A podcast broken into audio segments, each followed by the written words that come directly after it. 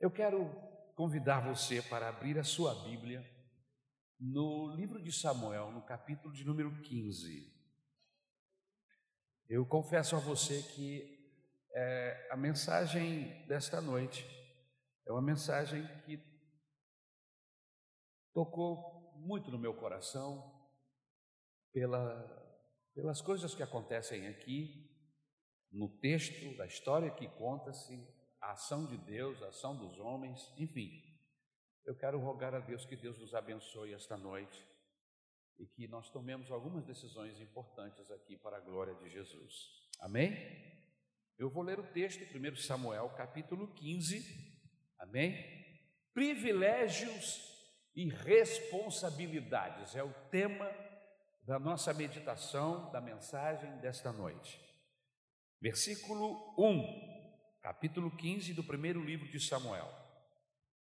Disse Samuel a Saul: Enviou-me o Senhor a ungir-te rei sobre o seu povo, sobre Israel.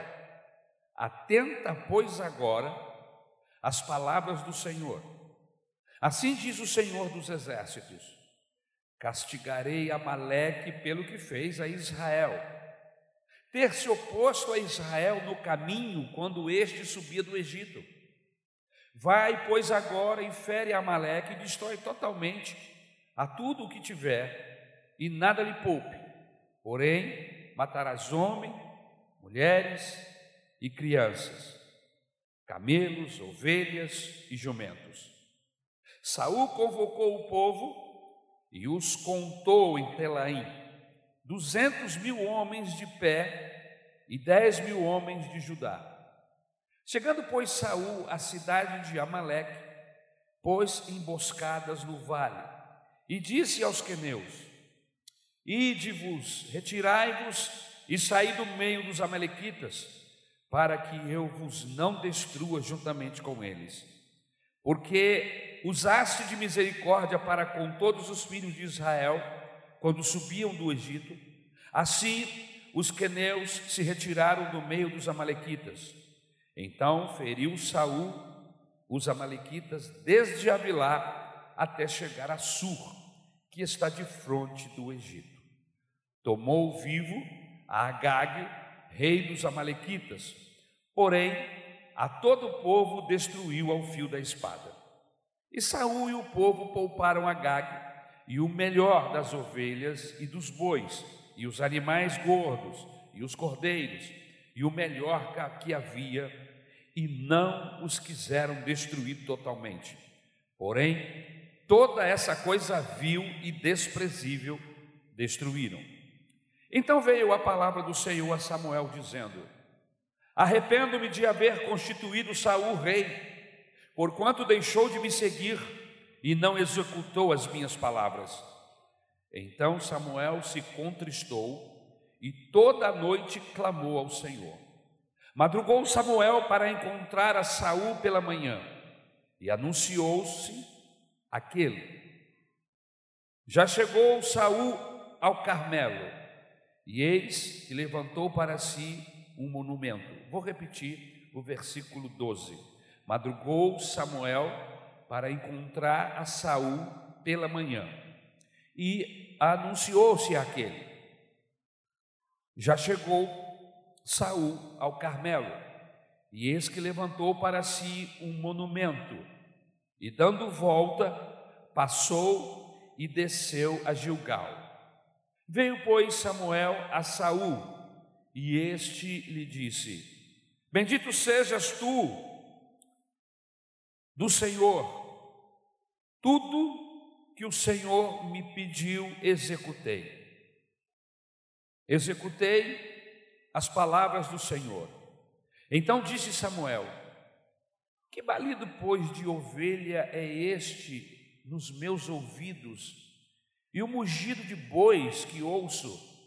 Respondeu Saul: De Ameleque os trouxeram porque o povo poupou o melhor das ovelhas e dos bois para os sacrificar ao Senhor teu Deus.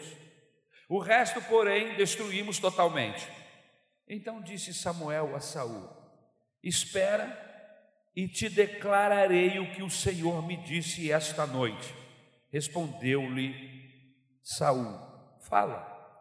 Prosseguiu Samuel: Porventura, sendo tu pequeno aos olhos, aos teus olhos, não foste por cabeça das tribos de Israel? E não te ungiu o Senhor rei sobre ele? Enviou-te o Senhor a este caminho e disse: Vai e destrói totalmente esses pecadores, os Amalequitas, e peleja contra eles até exterminá-los. Porque, pois, não atentastes à voz do Senhor, mas te lançaste ao despojo e fizeste o que era mal aos olhos do Senhor? Então disse Saul a Samuel: Pelo contrário, dei ouvidos à voz do Senhor e segui o caminho pelo qual o Senhor me enviou e trouxe a Agag, rei de Amaleque, e os amalequitas, os destruí totalmente. Mas o povo tomou do despojo ovelhas e boi, bois, o melhor do designado à destruição, para oferecer ao Senhor teu Deus em Gilgal. Porém Samuel disse: Tem porventura o Senhor tanto prazer em holocaustos e sacrifícios quanto em que se obedeça a sua palavra? Eis que o obedecer é melhor do que o sacrificar, e o atender melhor do que a gordura de carneiros.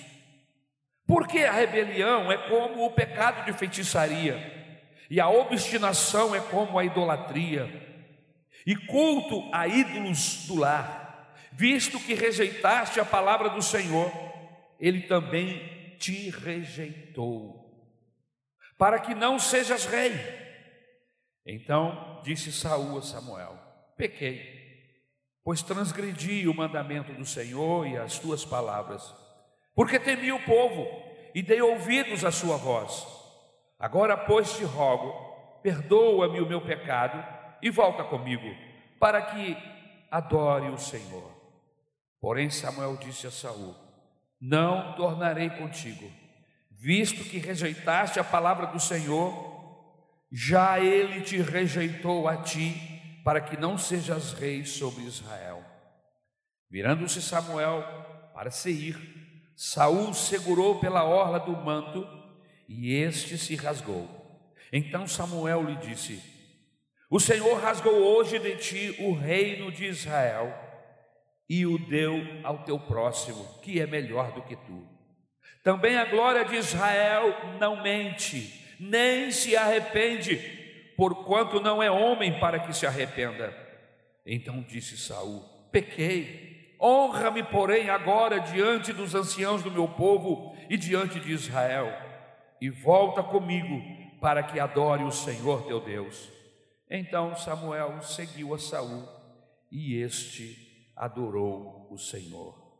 Disse Samuel: Traze-me aqui Agag, rei dos Amalequitas. Agag veio e ele, confiante, e disse: Certamente já se foi a amargura da morte. Diz, porém, Samuel: Assim como a tua espada desfilhou mulheres, assim desfilhada ficará tua mãe entre as mulheres e Samuel despedaçou a Agag perante o Senhor em Gilgal.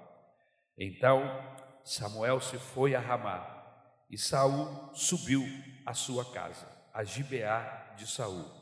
Nunca mais viu Samuel a Saul até ao dia da sua morte. Porém, tinha pena de Saul. O Senhor se arrependeu de haver constituído Saul rei sobre Israel. Obrigado, Jesus, pela tua palavra. Eu peço a tua bênção sobre as nossas vidas esta noite. Eu rogo que teu Espírito Santo nos oriente, nos ajude. Em nome de Jesus. Amém. Privilégios e responsabilidades. Deixe-me introduzir esta mensagem contando duas ou três historinhas e você vai entender aonde eu quero chegar. Joãozinho era o nome de um menininho de pouca idade, em torno de seis, oito, nove anos. ele comeu o biscoito da sua mãe. E depois, quando sua mãe lhe perguntou, Joãozinho, você comeu o biscoito que eu havia guardado aqui? Ele disse: Não, mamãe, eu não comi o biscoito que você havia guardado. Algum tempo atrás, um desses artistas que nós conhecemos pelas revistas e pela mídia foi flagrado com uma prostituta dentro de um carro. Quando perguntaram por que ele havia feito aquilo, sendo que ele era casado com uma mulher linda, ele disse: Eu queria experimentar uma fantasia de infância. Um aluno que tinha hábito de colar na escola foi para a prova e lá ele começou a colar. E todo professor conhece os seus alunos e sabe quando o aluno está colando. e aí o professor viu que aquele aluno estava colando e lhe chamou a atenção: Fulano, você está colando. Por que você está colando? Não pode colar. E o aluno negou com veemência: Não, eu não estou colando, só está enganado. E aí o professor pediu que ele ficasse de pé. Quando ele ficou de pé, caiu a cola que estava entre as folhas da, da prova, caiu no chão. Pastor, são três histórias isoladas que o Senhor contou. O que isso tem a ver comigo? A verdade é que nós podemos, de alguma maneira, nos identificarmos qualquer uma dessas três historinhas que eu contei aqui. Desde as das mais simples, ou da mais simples, a história do Joãozinho, ou qualquer outra história aonde nós tenhamos descaradamente mentido. Ou presenciamos alguém descaradamente mentindo. Irmãos, o que acontece aqui nesse texto com Saul é a mesma coisa. Saul foi flagrado na mentira. Foi flagrado no engano, no dolo. Vamos ao texto. Você fechou a Bíblia? Abre de novo, nós vamos trabalhar o texto. Não usei o texto, não vou usá-lo como pretexto, vamos trabalhar no texto. Veja o versículo 1. Quando a gente lê o versículo 1, a gente já tem uma frase aí que já nos chama a atenção: O Senhor te chamou. E aí, só nesse texto, eu já quero tirar uma verdade espiritual para as nossas vidas. O Senhor te chamou. O que é que significa isso? Qual é a verdade que está contida aqui, pastor? A verdade é a seguinte: para todo privilégio há uma responsabilidade igual, proporcional ao privilégio. Samuel chama o Saul e diz: Agora você é o rei. E você tem responsabilidades inerentes a este cargo. Em outras palavras, Samuel está dizendo: Saul, se você quiser ser um rei, como qualquer outro, existe responsabilidades inerentes ao cargo. Agora, se você quiser ser um rei segundo o coração de Deus, essa responsabilidade é maior. Qual era a responsabilidade aqui no texto? No texto que nós lemos.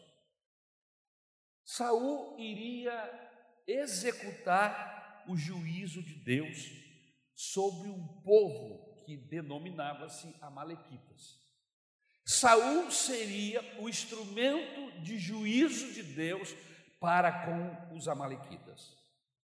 Mas a história é a seguinte: para todo privilégio há uma responsabilidade.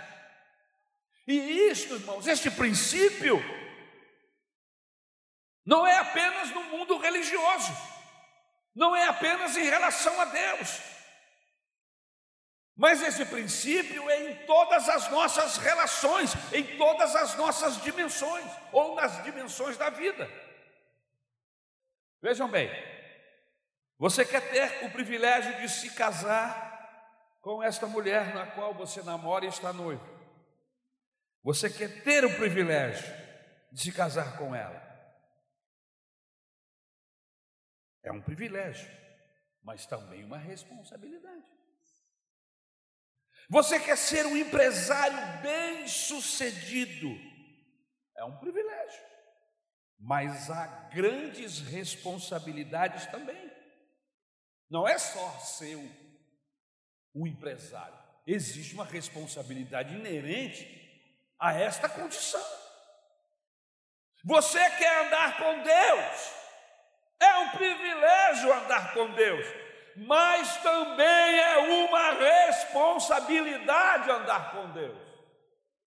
Até porque andar com Deus não significa ser um religioso ou ter uma religião. Andar com Deus é outro patamar. Religião, meus irmãos, é esse patamar aqui. Andar com Deus é esse, eu não consigo alcançar. Mas vamos no versículo 2. No versículo 2, o juízo de Deus é certo. Não é isso que está aí? Aleluia. E aí, o que, é que nós podemos tirar deste versículo 2? Que Deus não é apenas o sustentador, o criador, mas Ele também é juiz de todas as coisas. Nada escapa ao olhar, ao julgamento de Deus. E se Deus é juiz, você pode esperar que ele virá. Não importa quanto tempo demore, mas o juízo de Deus é certo. Irmãos, eu fiquei pensando sobre isto hoje, enquanto trabalhava essa mensagem. Os amalequitas, eles eram um povo mau. E no passado tinham tentado destruir Israel ou exterminar Israel da face da terra. Sabe quanto tempo, irmãos? 500 anos antes. 500 anos atrás, antes do acontecimento de Saul, da chamada de Saul, de Deus usá-lo como instrumento. 500 anos antes, Deus havia prometido destruir os Amalequitas por causa da maneira covarde que eles atacaram Israel, por trás, pelas costas, matando crianças, como diz o texto, desfilhando mães, de um povo que passava, que não era guerreiro, apenas estava passando pelo caminho. Agora, 500 anos depois, cinco séculos depois, Deus chama Saul e diz: é o tempo de me vingar dos Amalequitas. Eu fico pensando, como que Deus é paciente? Deus não tem problema com o tempo, sabe, irmãos? Deus ele está fora do tempo, do nosso tempo. Mas ele pode intervir dentro do lapso de tempo onde nós estamos, nesse período de 70 anos, 80 que eu estou vivendo, ele pode interferir e ele pode entrar neste tempo e se revelar a mim e a você. Mas existem responsabilidades nisso. Quanto mais eu me envolvo, quanto mais eu recebo luz, mais eu serei cobrado da luz que recebi.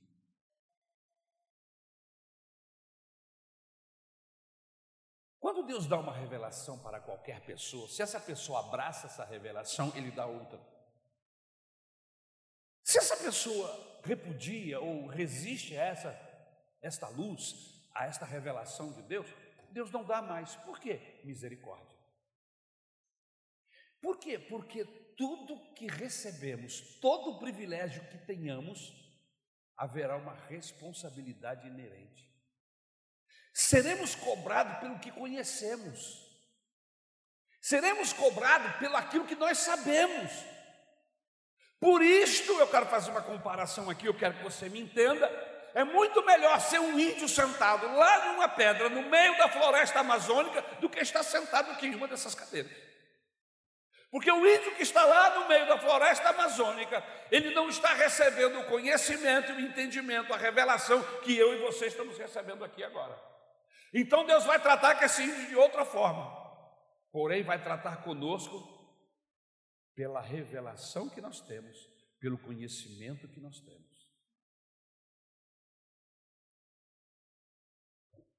Agora, 500 anos depois, cinco séculos depois, Deus chama Saul e diz: é o tempo de me vingar dos amalequitas. Aí Deus chama Saul como instrumento de vingança contra esses amalequitas. Saul é chamado para cumprir o juízo de Deus contra aquele povo. E aí Saul destrói tudo, não deixa nada para trás. O povo foi exterminado da face da terra, é o que diz aí no versículo 3. Mas aí vem o versículo 4, 5 e 6. E aí nós aprendemos outra verdade a respeito de Deus. Se Deus é justo em acertar contas com ímpios, Ele também é justo em preservar a memória do justo. Veja que interessante. Se Deus é justo para acertar contas com ímpios, Ele também é justo em preservar a memória do justo. Veja o versículo de número 6. Deus preserva a nação dos queneus, que viviam entre os amalequitas, mas é uma outra nação. Antes do juízo de Deus chegar, ele avisa, manda avisar ao, ao, ao Saul, manda avisar os queneus que saiam de lá, porque chegou o momento de ajustar as contas com os amalequitas, e eu não quero cometer injustiça. Diga aos queneus que saiam, porque virá juízo sobre os amalequitas. Os queneus são avisados, eles saem daquele lugar onde estavam, de forma que só os amalequitas recebessem ou receberam o juízo de Deus contra eles. No versículo 7 e 9 diz assim: Saul feri os amalequitas, fere os amalequitas, mas poupa o melhor do gado e o melhor da terra, o rei e tudo mais. Foi isso? Foi isso? Não. A ordem era justamente ao contrário. Saul obedece a minha ordem.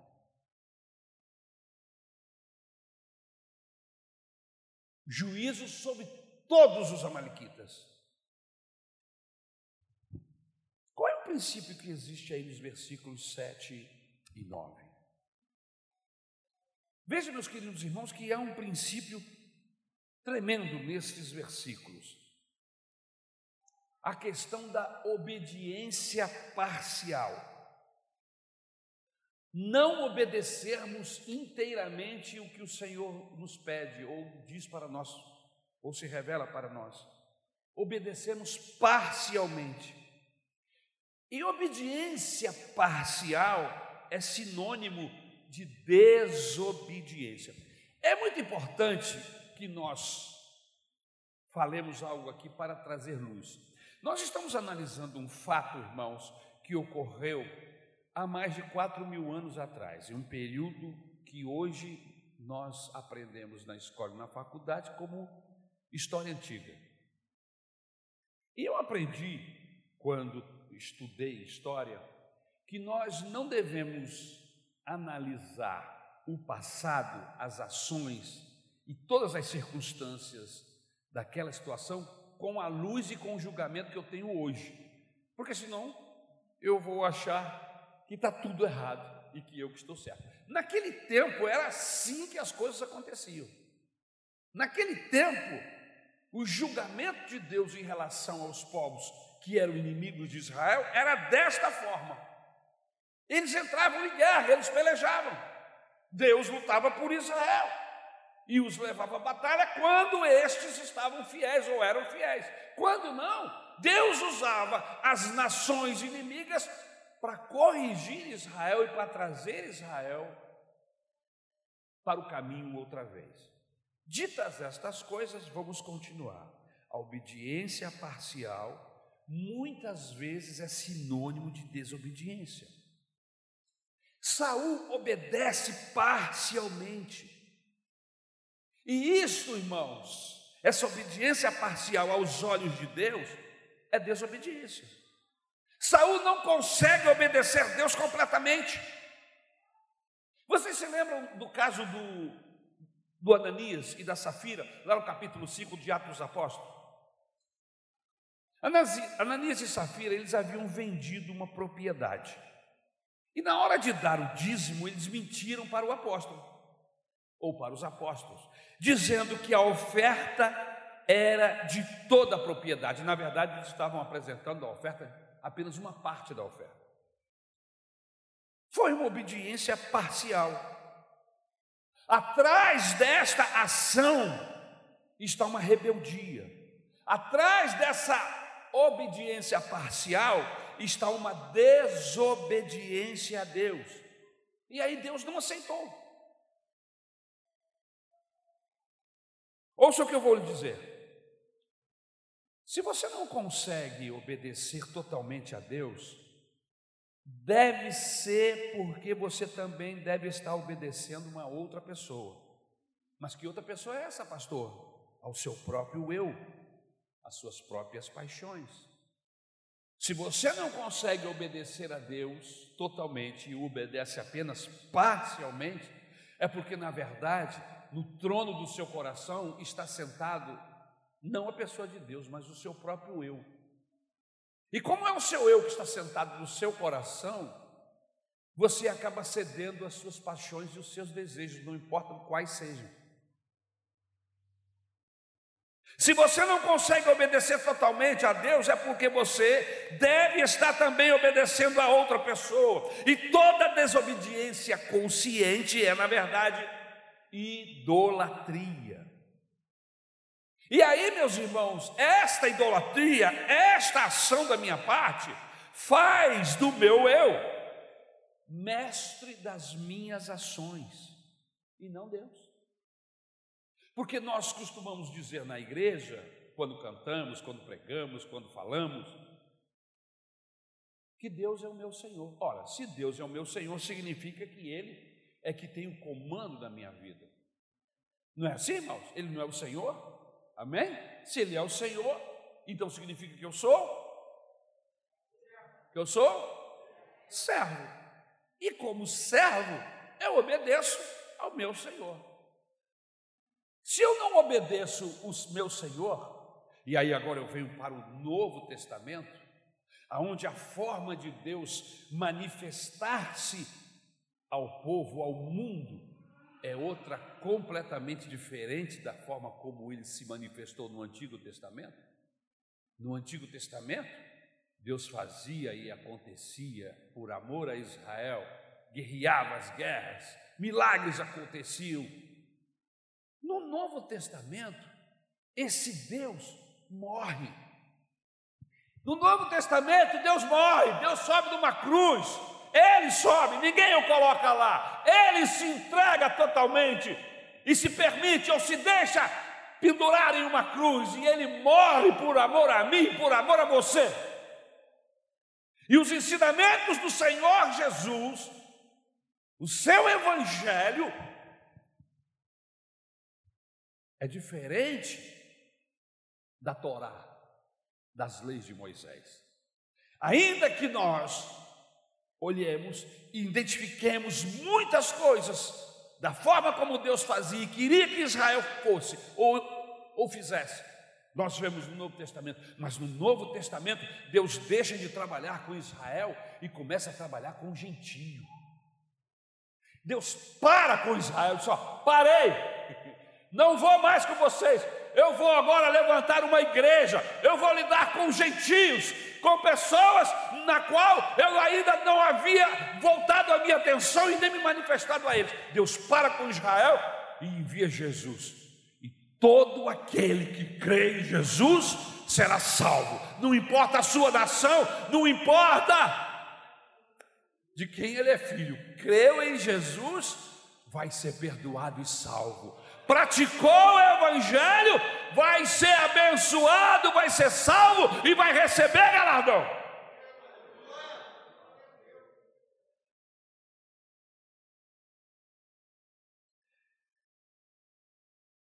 Versículos 10 e 11. Há uma outra verdade aqui nesses versículos. Tudo que fizemos ou que fizermos às escondidas é um escândalo aberto nos céus. Vamos voltar lá? Versículo 10 e 11. Você está com a Bíblia aberta? Amém? Olha o texto. Então o Senhor falou a Samuel: Arrependo-me de ter posto Saul como rei, pois ele me abandonou e não seguiu as minhas instruções. Samuel ficou irado e clamou ao Senhor toda aquela noite. De madrugada, Samuel foi ao encontro de Saul, mas lhe disseram: Saul foi para o Carmelo, onde ergueu um monumento em sua própria honra, e depois foi para Gilgal. Quando Samuel encontrou Saul, disse: O Senhor te abençoe. Eu segui as instruções do Senhor. Samuel, porém, perguntou: Então, que balido de ovelhas é esse que ouço com os meus próprios ouvidos? Que mugido de bois é esse que eu estou ouvindo?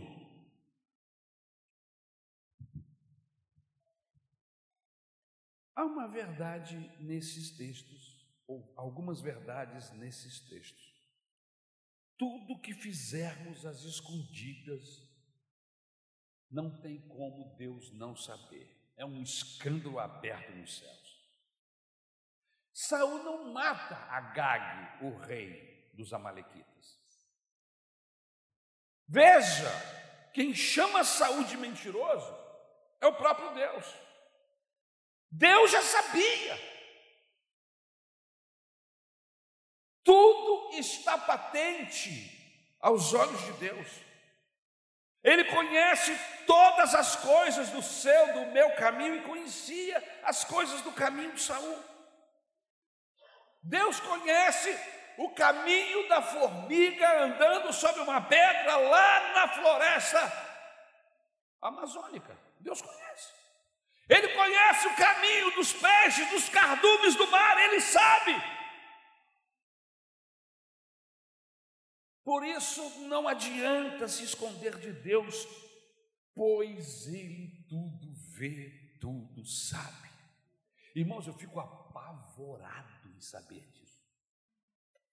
Você não? Eu fico apavorado. Por quê? Porque eu penso coisas, porque eu peco, eu, eu planejo, eu faço costuras. É, e você também. E aí, a gente pensa assim: puxa, tudo bem, não falei isso com ninguém.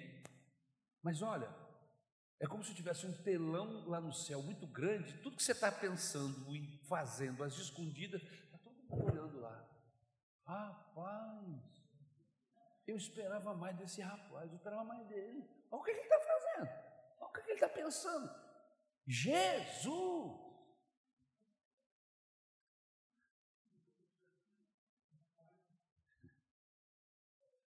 Samuel, quando fica sabendo, porque Deus revela a Samuel, não foi Samuel que revelou a Deus. Olha, o Saul está aprontando. Não, foi Deus que revelou ao Samuel. Olha, eu estou triste, eu estou arrasado com Saul. Eu dei uma orientação para ele e ele fez outra coisa totalmente diferente.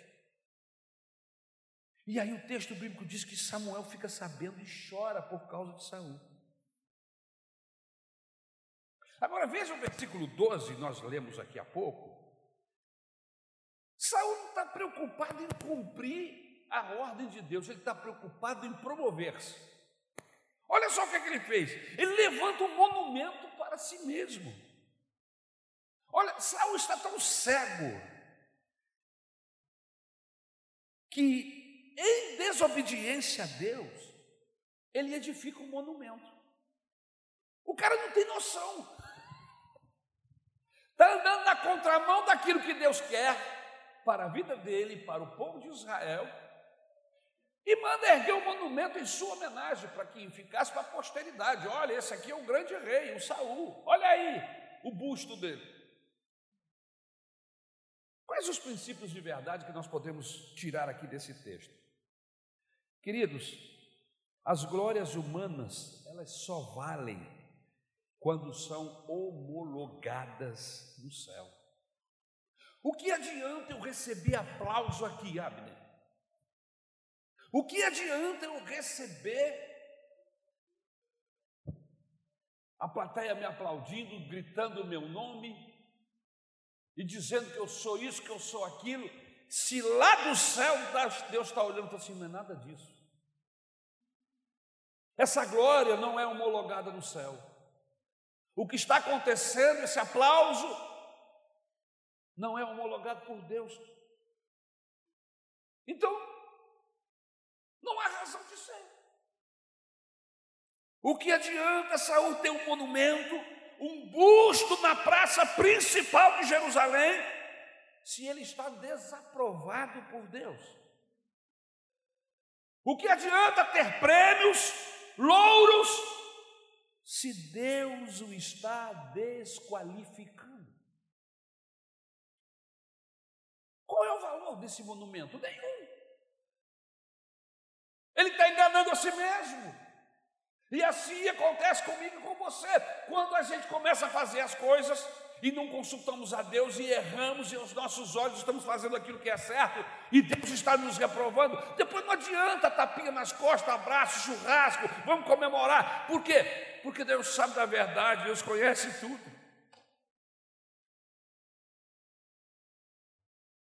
Versículo 13. Eu fiz o que Deus mandou. Existem algumas pessoas que você não deve enganar, que eu não posso enganar. A primeira delas é o próprio Deus. Não tente enganar a Deus. A outra pessoa que você jamais pode enganar é o seu advogado. Se um dia você precisar de um advogado para se defender, conta a história toda. Não esconda nada. Porque se você esconder alguma coisa do seu advogado, essa defesa não vai ser bem feita. E se tiver mentira no processo, vai cair você e o seu advogado e ele vai ficar com raiva de você. E vai aplaudir quando você for preso. Porque você enganou a pessoa errada. Outra pessoa que você não pode enganar é médico. Você vai para o hospital e o médico, para fazer um, uma apuração, para ele dar um, um diagnóstico a respeito do que você tem, ele precisa de informações. E ele pergunta: aonde dói? O que você está sentindo? Aí você começa a mentir: não, na verdade, eu não estou com dor nenhuma, eu vim aqui, não sei nem por que, que eu vim aqui. E aí, se você não conta para o médico, ou se você passa. Eu me lembro de uma pessoa que eu fui levar no hospital, pessoa da família, que eu não vou citar o nome por respeito. Essa pessoa, ela queria comover a, o esposo e parte da família, que ela estava muito mal, e aí ela foi para o hospital e chegou lá, ela passou para o médico algo a mais. Eu estou com muitas dores, eu estou morrendo, doutor. O homem ficou apavorado. E escuta daqui, escuta dali, e, e disse: Mas a senhora está sentindo o quê? Ah, eu estou com dores. Você está onde? Eu estou com dores aqui no peito. E aí o médico falou: Vamos ter que internar você. Não, mas eu não quero ficar internado. Ah, não vai, mas a senhora está com dor no peito. O médico tinha manjado que era fita. Ela estava com algum problema, mas não era aquilo tudo. E aí, meu irmão, ela ficou dois dias hospitalizada. E uma dessas vezes eu passei perto e falei assim: viu? Quando você for para o médico, você tem que falar o que você está sentindo de verdade, porque senão você corre risco de ficar aqui. Agora você vai pegar uma bateria de exames até o médico ficar convencido de que você não tem nada. Vamos aos exames. E tira sangue dali, coloca aparelho aqui. E... Nunca deve se enganar o médico, porque o médico vai trabalhar em cima das informações que ele obtiver de você, da sua boca. A partir dali ele começa a fazer os exames e a pedir os exames. Saul é estúpido e ele tenta enganar a Deus. E todos que tentaram enganar a Deus acabam enganados e desmascarados e envergonhados. Não se engana a Deus, além de provocar a ira dele, porque quando eu tento enganar a Deus, eu estou dizendo que Deus é o quê? É um paspalhão como outro qualquer. Não é verdade? Versículo de número 14. Veja o texto. Samuel, porém, perguntou: Então que barulho de ovelhas é esse que ouço com meus próprios ouvidos? Que mugido de bois é esse que, que eu estou ouvindo?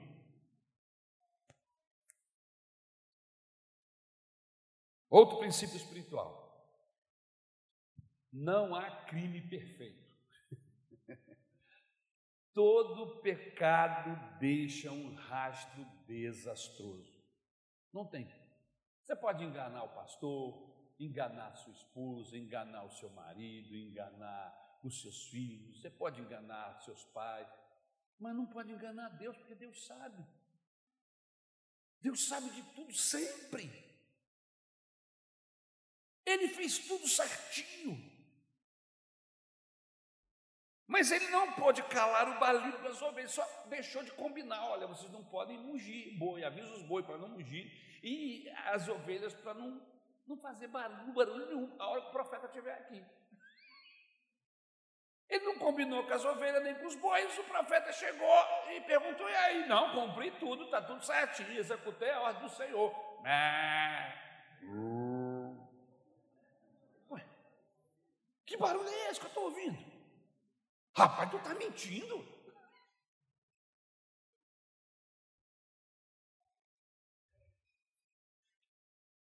Números 32, 23 diz assim: Porém,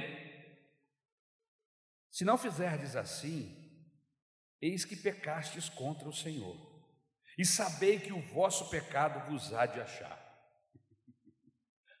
Olha o pecado do Saul achando ele. Tem gente que esconde camufla erros,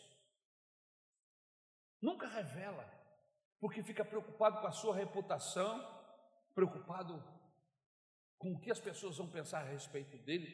Aí a Bíblia diz que o pecado acaba achando essa pessoa, não importa quanto tempo demore, o pecado vai achar você. Saul é denunciado pelo que ele mesmo havia feito, foi ele que trouxe as ovelhas e os bois. Versículo de número 15, você está comigo? Amém? Respondeu Saul: Os soldados os trouxeram dos Amalequitas. Eles pouparam o melhor das ovelhas e dos bois para sacrificarem ao Senhor. Olha que bonzinho que ele é. Mas destruiu totalmente o restante. Saul tenta esconder o seu pecado e ele tenta colorir, dourar a pílula com atos de religiosidade. Isso está indignando o coração de Deus, porque ele pensa que está enganando Samuel, só que, que Samuel fica sabendo de tudo, porque o Espírito Santo está no Samuel. E aí Deus revela tudo para Samuel, e o próprio Deus está sabendo. Mas Saul está agindo como se Deus fosse um idiota. Ele disse: Não, na verdade não fui eu, foram os soldados, foi o povo que trouxe os Amalequitas e trouxe o melhor da terra para a gente sacrificar o teu Deus. Irmãos, eu ia cair nessa, com certeza. E eu acho que o pastor Rodrigo também. A gente ia ser enganado pelo Saul. Só que não era o Ari que estava lá, mas era o Samuel. Você sabe que tem gente na igreja de cabeça que tenta fazer isso? Ele, ele, ele doura a pílula, ele, ele pinta a coisa de uma forma que dá a impressão de que, de que ele fez certo, que era mesmo para adorar a Deus. E aí as pessoas até aplaudem, e o pastor fica feliz da vida, rapaz, eu tenho um membro lá na minha igreja que é uma benção. e o cabo é mentiroso. São atos religiosos que não conseguem convencer o coração de Deus. Irmãos, a religião não esconde caráter de ninguém. Saul não estava preocupado com a obra de Deus, ele não estava preocupado em sacrifício, ele estava de olho, era no, no despojo daquele povo. Ele estava preocupado, estava com um olho gordo nos despojos. Versículo 17, 18 e 19. E Samuel disse: Embora pequeno aos seus próprios olhos, você não se tornou o líder das tribos de Israel? O Senhor o ungiu como rei sobre Israel e o enviou numa missão, ordenando: vá e destrua completamente aquele povo ímpio, os Amalequitas, guerrei contra eles, até que os tenha eliminado. Por que você não obedeceu o Senhor? Por que se lançou sobre os despojos e fez o que o Senhor reprova? Foi a pergunta de Samuel. Saul, o que Deus lhe pediu era alguma coisa demais? Deus não pediu a Saul para ele voar. Saul, eu quero que você se jogue e voe em cima de um, de um monte. Não, não pediu ele para voar. Deus não pediu a Saul que amasse a Deus com todas as forças dos anjos. Não, irmão, não pediu isso não. Que ele amasse mais a Deus do que o apóstolo Paulo. Não. O que foi que Deus pediu? O que é que Deus está pedindo para mim para você? Deus está pedindo para você amar a, a Ele com o amor dos anjos? Deus está pedindo a mim e a você para que sejamos igual ao apóstolo Paulo? Igual ao apóstolo Pedro, que não julgou-se ser igual ao Senhor Jesus, e na hora da morte disse: Não, eu não posso morrer como meu mestre. Vira essa cruz de cabeça para baixo, para ficar diferente, para não ser igual, porque ele julgava-se menor, inferior. O que é que Deus está pedindo para mim para você? É alguma coisa muito doida, muito louca?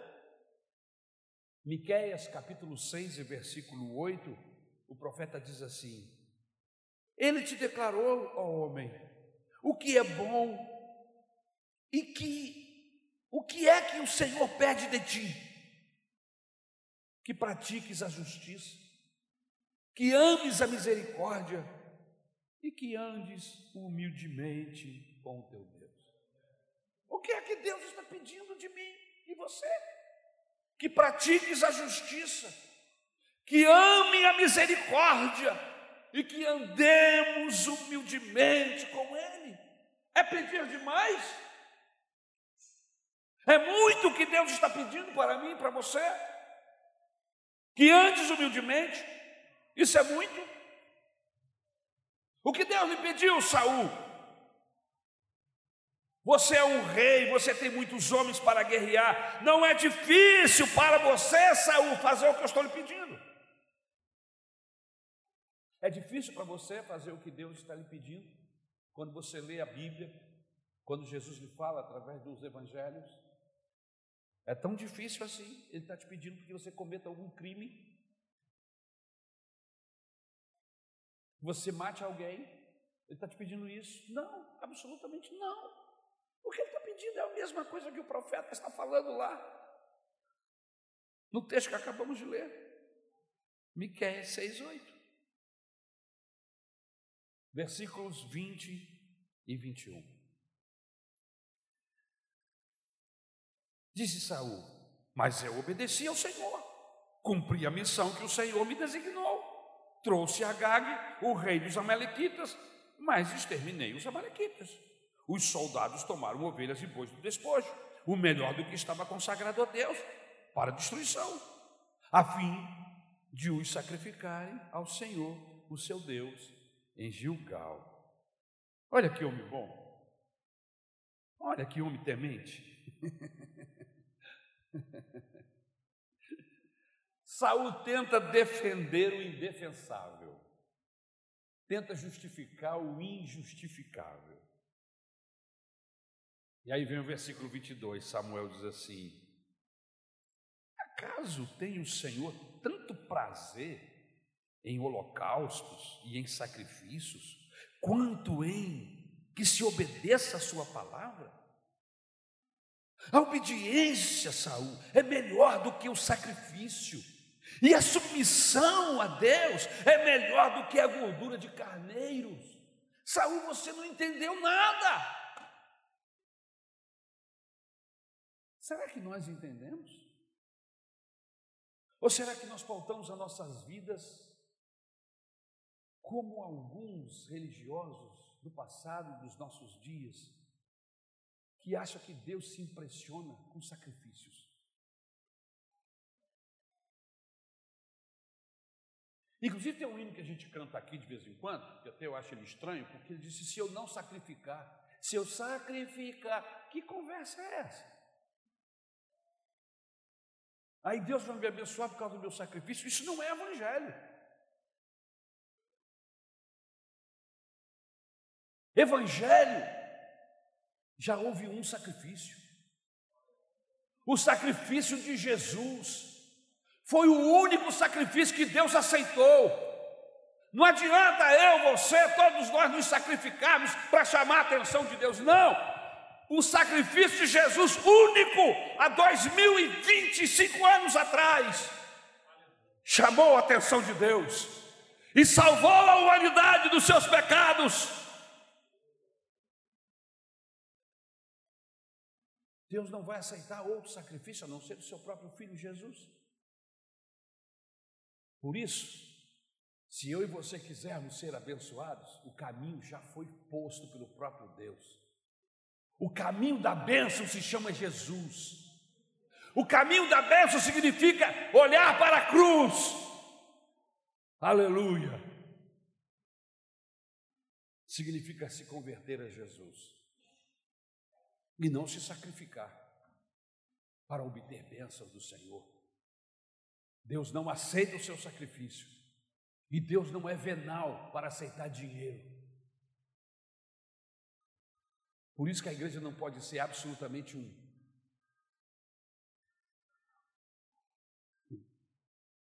um balcão de negócios, aonde eu pago para ser abençoado através das minhas orações ou dos meus sacrifícios.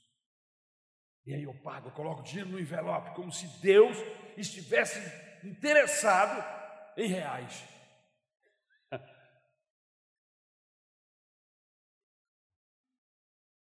Ele é o dono de todo o ouro, de toda a prata, irmãos. De todas as moedas que rodam nesse planeta, talvez a, o real seja uma das mais baratas. Ou anda aí, pau a pau com outras. Pelo menos eu ia pedir euro.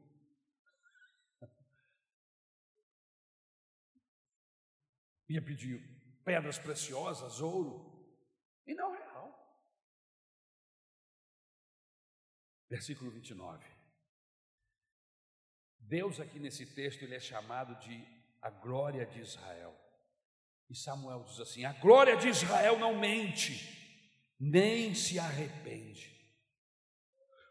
A promessa de Deus aqui, irmãos, nesse texto, elas são condicionais. E para Saul a promessa era condicional. E qual era a condição? Que ele fosse obediente. Só que o texto diz que Deus se arrepende. Deus lamenta de ter colocado Saul sobre Israel como rei.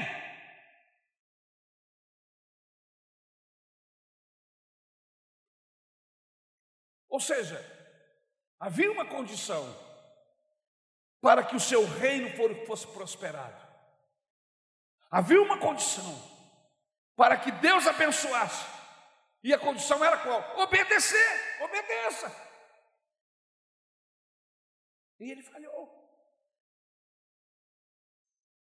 Versículo de número 30. Saul repetiu: Pequei agora Honra-me perante as autoridades do meu povo e perante Israel. Volte comigo para que eu possa adorar o Senhor, seu Deus. O que, é que nós aprendemos aqui? Que devemos nos preocupar muito mais com a qualidade do nosso caráter do que com a expansão de nossa reputação. Vou repetir. Devemos estar muito mais preocupados com a qualidade do nosso caráter do que com a expansão da nossa reputação, com o que as pessoas pensam a nosso respeito. Eu tenho que estar muito, muito mais preocupado acerca do que Deus pensa a meu respeito, acerca do meu caráter, do que o que as pessoas estão pensando. O texto nos informa que Saul não estava preocupado com o seu caráter. Ele estava preocupado em ser homenageado, irmãos, perante o povo. Ele estava preocupado com o seu bom nome. Veja, queridos, Deus jamais ficará em uma enrascada, mesmo quando nós falhamos, pecamos. O que, é que significa isso, pastor? Deus sempre tem alternativas para fazer a sua vontade. Saul não se colocou dentro daquilo que Deus queria. Deus falou: não dá mais para trabalhar com Saul. Não dá mais. E aí Deus o rejeita no seu terceiro ano, irmãos. Três anos apenas. Deus o rejeita. Não dá, não dá para trabalhar. Agora eu fico pensando, os limites que esse homem chegou para Deus tomar essa decisão, porque Deus é tão misericordioso. Você vê no próprio texto, cinco séculos passam para que o juízo venha sobre Agag, sobre os Amalequitas. Cinco séculos. Eu me lembro de Jonas sendo chamado para ir até a Síria para pregar na cidade de Nínive, para que ele se arrependesse. Jonas tinha um ódio dos, dos, daqueles povos tão tremendo, porque eles eram maus. E, e Jonas queria mesmo que o juízo de Deus viesse sobre Nínive. E segundo os historiadores, Nínive era uma cidade que você andando normalmente, você levaria uns cinco dias para sair de um lado até o outro, caminhando, falando, pregando, pelo menos cinco dias. Jonas, em um dia, ele correu a cidade toda. Ele pegou a pior mensagem que ele tinha, meu irmão, e entrou em Nínive e falou assim: Ó, oh, o juízo de Deus está chegando. Arrependam-se. Só que quando o povo ouviu que o juízo de Deus estava chegando, que Deus iria destruir a cidade de Nínive, o rei, a Bíblia Sagrada diz que o rei de Nínive temeu, proclamou um jejum em toda a cidade. Os cas... Até os casados, os casados não podiam ir para a lua de mel, os animais não comeram, os bois, os, os cavalos, todos os animais, ninguém, todo mundo em jejum pedindo misericórdia ao Deus do céu. E aí, eu fico imaginando Deus lá no céu para destruir a cidade de Nínive. E ele olha o povo de saco, pedindo compaixão, chorando. E Deus diz: Eu não posso destruir essa cidade. Olha como é que eles voltaram, olha como é que eles se converteram, olha como é que eles estão arrependidos. E aí, meus irmãos, Jonas que já está lá no monte, sentado, esperando vir raio do céu e destruir. E Deus diz assim: Não vou destruir, não, Jonas. Sabe por quê? Porque a Bíblia diz que Deus não suporta coração quebrantado, arrependido. Gente que teme a Ele se converte de fato. Ele muda o projeto, ele muda o plano. Aí eu fico pensando: o que, que esse homem fez? Que com três anos ele conseguiu chegar no limite de Deus.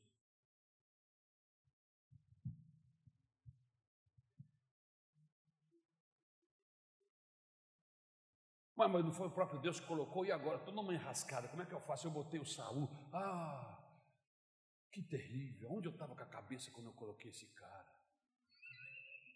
Isso é o que eu faria, mas eu não sou Deus. Deus tem alternativas. Deus sonda corações. Ele vê pessoas aqui, vê acolá. Ele vê gente em todas as partes. E ele sabe, ele pensa aqui, pensa ali, pensa acolá. Ele sabe, ele conhece coração humano. E Samuel disse: Deus já escolheu outro, melhor do que você, que tem um coração segundo o coração dele. E nós que já vimos a história sabemos de quem Samuel está falando, mas Samuel não sabia ainda. Mas Deus sabia. Sabe, irmãos, é uma honra trabalharmos para Deus. É um privilégio sermos chamados e trabalharmos para o Senhor, mas é uma responsabilidade porque nós não estamos soltos, fazendo o que, o que quisermos. Não, nós não temos essa liberdade de sair fazendo o que quer, o que, o que vem na cabeça com o Evangelho. O edifício, diz o apóstolo Paulo, que ele já está pronto, já foi edificado, a estrutura está toda pronta. E eu não tenho autoridade para quebrar parede nem mexer na estrutura.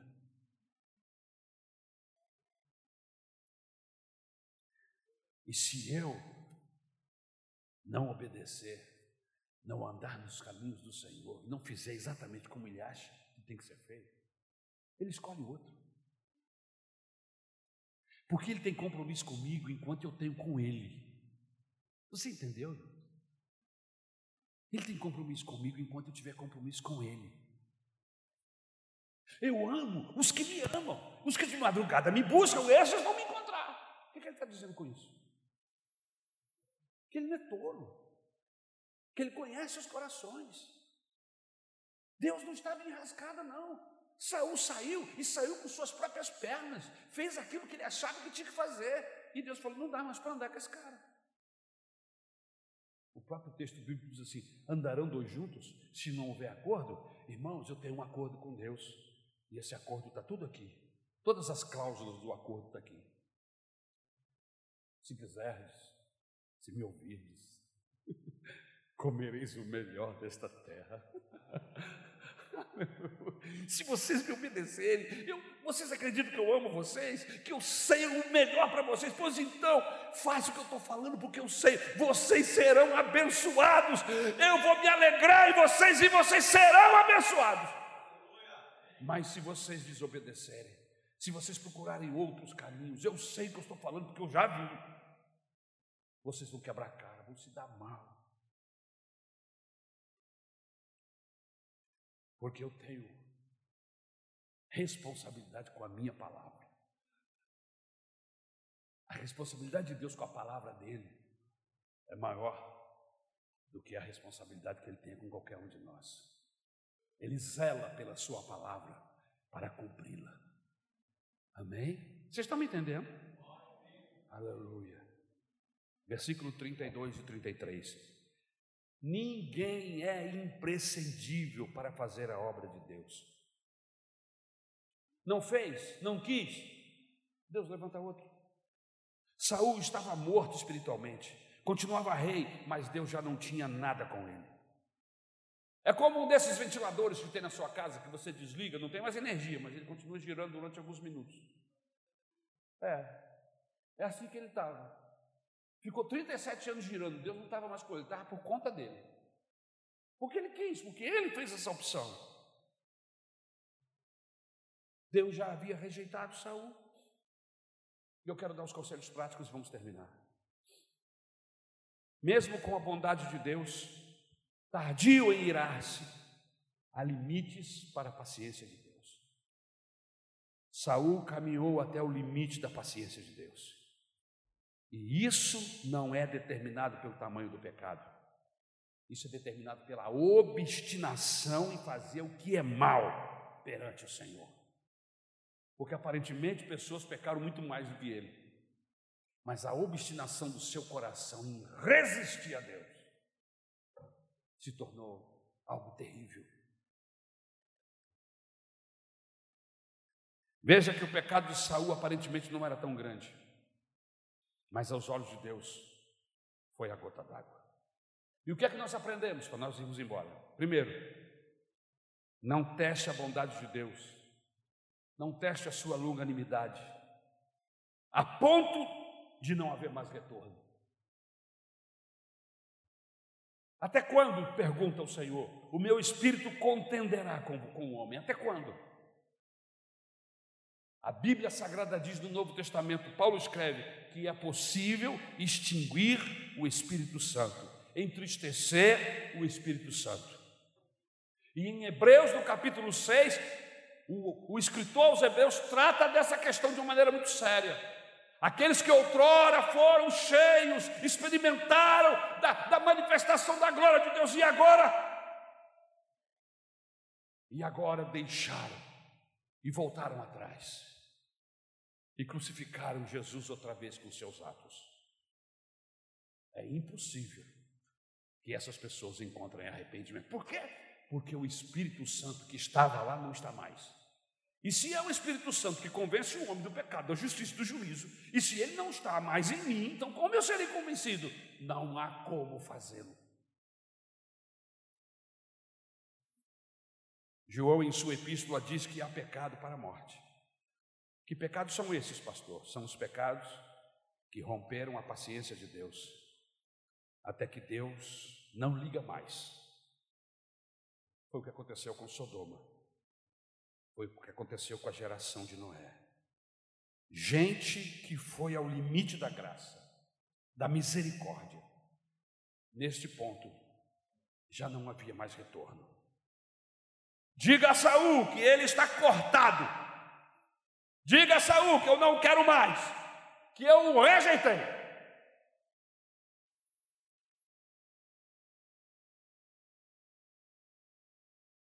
Hebreus capítulo 3, versículo de 9 a 12 diz assim: Onde os seus antepassados me tentaram, pondo-me à prova, apesar de durante 40 anos terem visto o que eu fiz, por isso fiquei irado contra aquela geração e disse: Os seus corações estão sempre se desviando, e eles não reconheceram os meus caminhos.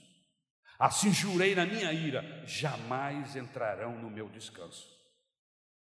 A ideia aqui é a seguinte: cuidado, para que nenhum de nós tenhamos um coração perverso e incrédulo a tal ponto que nos afastemos do Deus vivo. Não faça como o povo de Israel, que exauriu toda a misericórdia de Deus de, de forma que ele jurou: vocês não vão entrar no meu descanso. Segundo, todas as vezes que a minha vontade prevalecer contra a vontade de Deus, a Bíblia chama isso de rebelião. Todas as vezes que a minha vontade prevalece diante da vontade de Deus, a Bíblia chama isso de rebelião.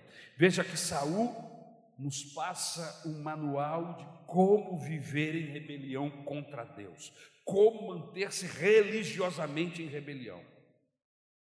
A grande mensagem do Evangelho é a seguinte: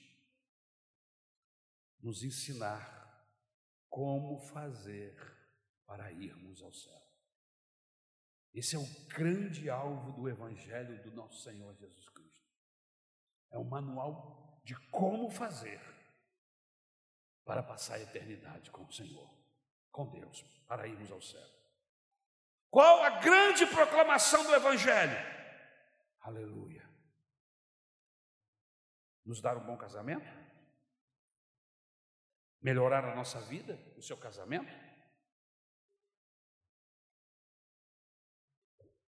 Que nos tornemos duros, egoístas, obtusos, pecadores, obstinados?